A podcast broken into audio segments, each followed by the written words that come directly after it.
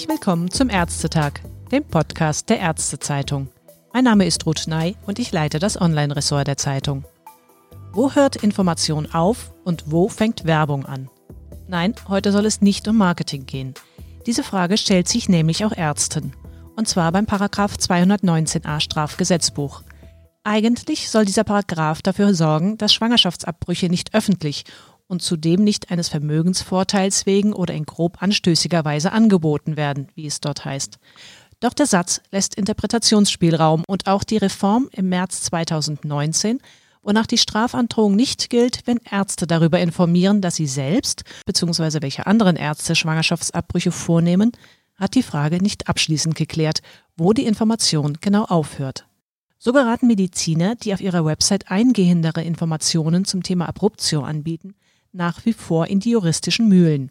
Prominentes Beispiel ist die Gießener Ärztin Christina Hähnel, eine der vehementesten Gegnerinnen des Paragraph 219a, die jetzt sogar vor das Bundesverfassungsgericht geht, um für die ärztliche Informationsfreiheit zu streiten. Und die ich jetzt herzlich am Telefon begrüßen darf. Hallo, Frau Hähnel. Hallo. Frau Hähnel, Sie wurden schon mehrfach wegen Informationen auf Ihrer Praxis-Website zum Thema Schwangerschaftsabbrüche angezeigt. Meist wurden die Verfahren eingestellt. Der jetzt vom Oberlandesgericht Frankfurt durch die Ablehnung der Revision beendete Rechtsstreit vor dem Amtsgericht Gießen schwerte über fünf Jahre. Hatten Sie zwischenzeitlich eigentlich schon mal ans Aufgeben gedacht? Nein, eigentlich nie, weil es mir ja um die Sache geht.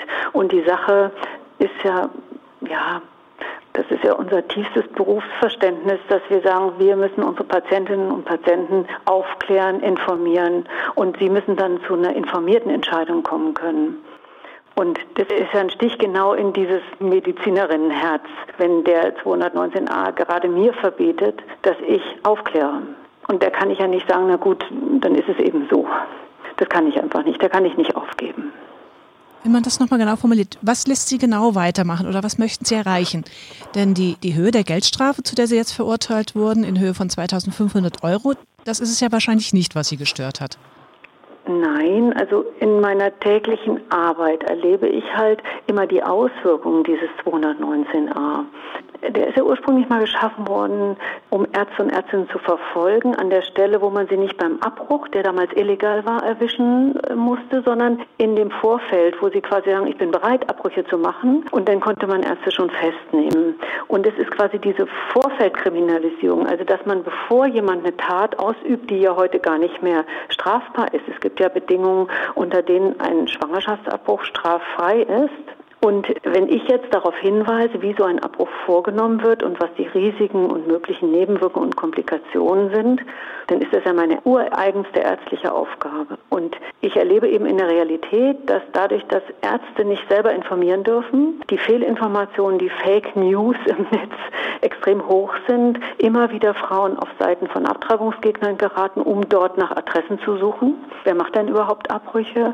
Unter welchen Bedingungen? Was kostet das? Wie geht das? Und die Abhängigkeit von einzelnen Menschen, also die sagen, ja, da gibt es einen Arzt, der macht Abbrüche. Ne, und dann darf man einen Flyer weitergeben in der Beratungsstelle oder bei der Schwangerschaftsfeststellung. Die führt dazu, dass Frauen doch oft in die Irre geleitet werden, falsche Wege nehmen und dann zwei bis drei Wochen später äh, ziemlich demoralisiert dann doch irgendwann den Weg in die Praxis finden und den Abbruch natürlich am Ende immer doch machen. Also es wird ja keine Frau vom Abbruch abgehalten durch diese ganzen Hürden. Wir haben ja einerseits die Schwangerschaftskonfliktberatungsstellen, die ohnehin aufgesucht werden müssen, damit der mhm. Beratungsschein ausgestellt wird für einen Abbruch. Es gibt aber auch, man braucht es nur einzugeben ins Internet, etliche Websites, auf denen man auch nähere Informationen auch zu den verschiedenen Methoden des Abbruchs findet. Seit dem Jahr 2017, wo ich den ersten Prozess hatte und dieses ganze Thema in die Öffentlichkeit kam, hat sich da sehr viel verändert. Es haben sehr, sehr viele Menschen begriffen, dass sie diese Informationshoheit, die die Abtreibungsgegner bis dato hatten, weil das waren die einzigen, die Informationen ins Netz gestellt haben, irgendwas entgegensetzen müssen. Und es hat sich jetzt in den vier Jahren das Bild im Netz doch sehr deutlich verändert dadurch, dass das Problem überhaupt bewusst geworden ist. Dennoch passiert es immer wieder, dass Betroffene den Weg nicht finden oder irregeleitet werden. Und mir ist es einfach wichtig, dass wirklich die Fachleute, also die, die die Eingriffe machen, auch darüber informieren dürfen. Das ist ja völlig absurd, dass man sagt, das ist ja wie wenn ich sagen würde, okay, ich brauche ein neues Knie, aber der Orthopäde der die Knietap macht, der darf nicht informieren, ich gehe auf die Post und lasse mich auf der Post informieren, wie eine Knietap gemacht wird. Das ist doch völlig absurd. Mit welchen Informationen kommen denn normalerweise die Patientinnen zum Beispiel in Ihre Praxis, wenn sie sich wegen eines Schwangerschaftsabbruchs an Sie wenden? Wo haben Sie die Informationen dann? Sind Sie gut aufgeklärt oder merken Sie auch tatsächlich bei Ihren eigenen Patientinnen, dass da Nachholbedarf ist? Ja, also ich würde mal sagen, die Mehrheit der Ärztinnen und Ärzte informiert die Frauen richtig. Die Mehrheit der Beratungsstellen macht das auch. Wobei natürlich viele Beratungsstellen noch nie einen Abbruch gesehen haben und dann auch gar nicht so genau erklären können, was dann wirklich nachher beim Abbruch passiert. Aber dann wird es schon schwierig, weil das dann eben ins Detail geht und viele fragen zum Beispiel, was ist mit einer Gerinnungsstörung? Kann ich da einen medikamentösen Abbruch machen oder sollte ich lieber einen chirurgischen machen? Was ist, wenn ich ein allergisches Problem habe? Also das sind dann schon diffizilere Fragen, die müssen dann schon Fachleute beantworten können. Das kann eine Beratungsstelle in der Regel nicht. Und es gibt eben immer wieder, bei mir regelhaft kommen Frauen an, die eben fehlinformiert worden sind, die, wo die Grenzen, bis wie viele Woche ist eigentlich ein Abbruch in Deutschland straffrei möglich, falsch angegeben worden, die Frauen dann ins Ausland geschickt werden oder irgendwas, obwohl sie noch in der gesetzlichen Frist sind. Und das sind schon manchmal wirklich Irrwege, die die Frauen laufen dann. Und ich kriege aus ganz Deutschland inzwischen, weil meine Praxis jetzt so bekannt geworden ist, Anrufe von völlig verzweifelten Betroffenen, die einfach nur wissen wollen, was sie jetzt machen müssen. Wie ist denn dabei eigentlich der Rückhalt auch aus den eigenen ärztlichen Reihen bei Ihrem Kampf gegen den Paragraphen 219a? Ja, also der ist schon sehr groß.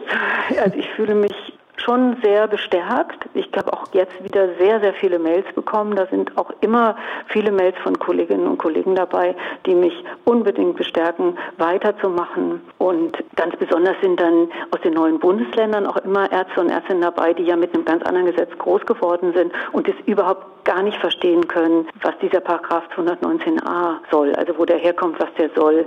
Der Sinn ist ja überhaupt nicht verständlich, weil man verhindert ja nicht wirklich Abbrüche damit und ähm, man verhindert aber, dass sich Menschen, die betroffen sind, vernünftig informieren können. Wenn Sie jetzt tatsächlich weitergehen bis vor das Bundesverfassungsgericht, wie Sie angekündigt haben, worum geht es Ihnen dabei? Möchten Sie vor allem, dass dieser Paragraph gänzlich gestrichen wird oder wäre auch eine Modifikation in irgendeiner Form für Sie passend? Also letztlich geht es mir um das Informationsrecht für die Betroffenen und wie die Politik das nachher umsetzt oder wie die Justiz der Politik sagt, wie sie es umzusetzen hat, das ist mir am Ende egal. Also ob es einen Paragraphen 219a in einer veränderten Fassung gibt oder ob der Paragraph 219a gestrichen wird, das spielt für mich keine Rolle. Das ist Sache der Politik. Ich bin Ärztin und mir ist das Wohlergehen und die Gesundheit meiner Klientel wichtig. Und für die setze ich mich ein. Also Sie sehen den Grundsatz der informellen Selbstbestimmung der Patientin sogar noch vor dem Grundrecht auf Äußerung und Berufsfreiheit der Ärzte. Ja. Das, ich kann mich zwar beim Verfassungsgericht hauptsächlich auf meine Berufsfreiheit und die Meinungsäußerung, also Paragraph 12 und Paragraph 5 des Grundgesetzes berufen, aber emotional. Ich bin eben Ärztin und mir ist das Wohlergehen und die Gesundheit der mir Anvertrauten wichtig. Emotional geht es mir um die Würde des Menschen, das ist Artikel 1 des Grundgesetzes, die sehe ich eklatant verletzt, um die Gesundheit und um die Gleichberechtigung. Das sind die für mich die Punkte, die so massiv verletzt werden durch den 219a und es lässt sich rational nicht begründen. Und es wird ja auch immer wieder diskutiert, diese Selbstbestimmungsrechte der Frau, auch im Konflikt mit der Rechtslage des Lebensrechts des Ungeborenen. Wie stehen Sie denn zu dieser Debatte? Diese Frage betrifft ja den 218 und das Bundesverfassungsgericht hat da zweimal eine Entscheidung getroffen. Der 219a hat aber mit dieser Frage im Grunde in seiner neuen Fassung nichts mehr zu tun, weil dein Arzt und eine Ärztin sagen darf, dass sie Abbrüche machen und wenn Sie dann noch über Komplikationen und Nebenwirkungen nicht aufklären dürfen, hat das mit dieser Frage, dass man damit irgendwie Leben schützen könnte, gar nichts mehr zu tun. Und von daher stellt sich diese Frage beim 219a für mich nicht. Wenn Sie jetzt vor das Bundesverfassungsgericht ziehen, machen Sie das alleine oder es sind ja wahrscheinlich noch weitere Kollegen bzw. Kolleginnen auch involviert? Es gibt das Beispiel von zwei Ärztinnen aus Berlin, die auch vorhatten, dann bis vor das Bundesverfassungsgericht zu gehen. Ja, es gibt eine Gynäkologin aus Berlin, deren Urteil schon rechtskräftig ist und die hat bereits Verfassungsbeschwerde eingelegt und meine Verfassungsbeschwerde wird dann quasi zu dem gleichen Thema eingelegt werden und so, dass ich da nicht alleine dann bin. Wie sind dann für Sie jetzt so die nächsten Schritte? Ja, der nächste Schritt ist jetzt, dass das juristisch überprüft werden muss, der OLG-Beschluss, und dann eine Frist da ist, bis die Verfassungsbeschwerde eingereicht werden muss. Und darf ich das fragen? Ihre Website lassen Sie sie trotzdem so unverändert, wie Sie sie bislang hatten? Oder müssen Sie sich zumindest derzeit erstmal dem Urteil beugen? Also ich hatte mich jetzt entschieden, nach reifen Überlegungen, dass ich jetzt die Informationen erstmal runternehme, weil ich ja permanent wieder angezeigt werde. Das haben die Abtreibungsgegner ja gezeigt. Die haben mich ja auch noch nach dem Prozess im November 2017 weiter angezeigt. Und ich weiß ja nicht, wann beim Bundesverfassungsgericht eine Entscheidung fallen wird. Und wenn ich dauernd wieder verurteilt werde, das kann sich ja kein Mensch leisten. Also das geht einfach gar nicht. Ja, da liegt noch einiges an, an Wegstrecke vor Ihnen. Genau, und die andere Überlegung ist ja auch, dass inzwischen wirklich, das hatten Sie vorhin schon angesprochen, doch einige andere Informationen ins Netz gestellt haben, sodass meine einzelne Homepage jetzt in dieser ganzen Landschaft, Social Media Landschaft, gar nicht mehr diese bedeutende Rolle spielt, die sie jetzt ein paar Jahre gespielt hat. Und von daher konnte ich diesen Schritt auch ruhigen Gewissens gehen. Es bleibt nur das grundsätzliche Anliegen, dass ich etwas tun muss, damit diese Informationsmöglichkeit dann auch wirklich von fachlicher Seite möglich wird. Ja. Dabei drücke ich Ihnen die Daumen. Vielen Dank, Frau Dr. Hähnel, für das Gespräch. Ja, gerne. Danke fürs Gespräch.